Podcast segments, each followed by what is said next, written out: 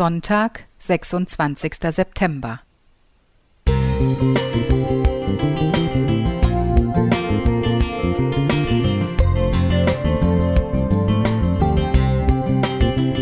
Ein kleiner Lichtblick für den Tag.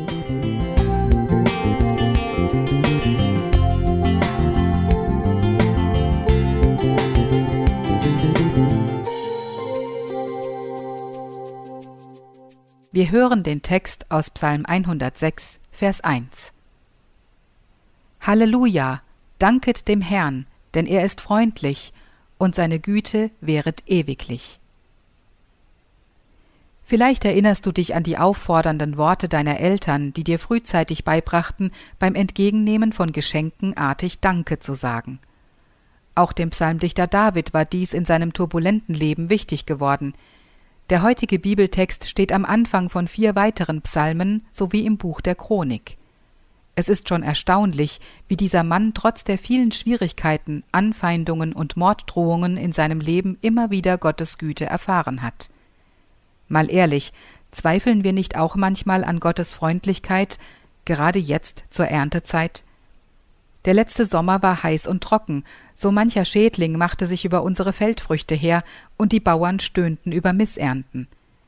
Wenn ich jetzt in meinen Garten schaue, sehe ich ganz am Rand einen kleinen Pflaumenbaum. Er ist dort praktisch sich selbst überlassen und muss sich mit dem begnügen, was der Boden hergibt. Als ich zur Erntezeit mit einem kleinen Eimer zu ihm ging, rechnete ich mit einigen wenigen Früchten. Doch weit gefehlt. Mein Eimer wurde brechend voll, und sogar ein weiterer war am Ende bis zum Rand mit saftigen Pflaumen gefüllt.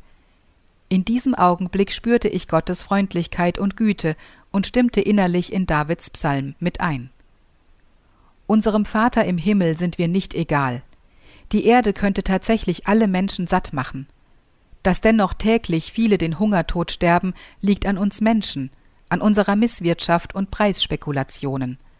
Anstatt zu bebauen und zu bewahren, beutet der Mensch die Natur gnadenlos aus. Man ist dann schnell dabei, dies Gott in die Schuhe zu schieben. Schauen wir genau hin, dann sehen wir, wie Gott uns immer wieder mit allem versorgt, was wir brauchen. Es gibt genügend Beispiele in der Bibel, die zeigen, wie Gott sich darum kümmert, dass seine Menschenkinder ausreichend Nahrung haben.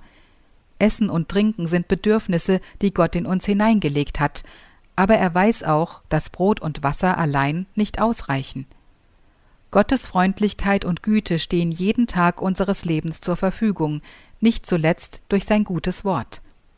Ich wünsche uns, dass wir unsere Augen auf die Freundlichkeiten Gottes richten, und das nicht nur heute. Sieglinde Wilke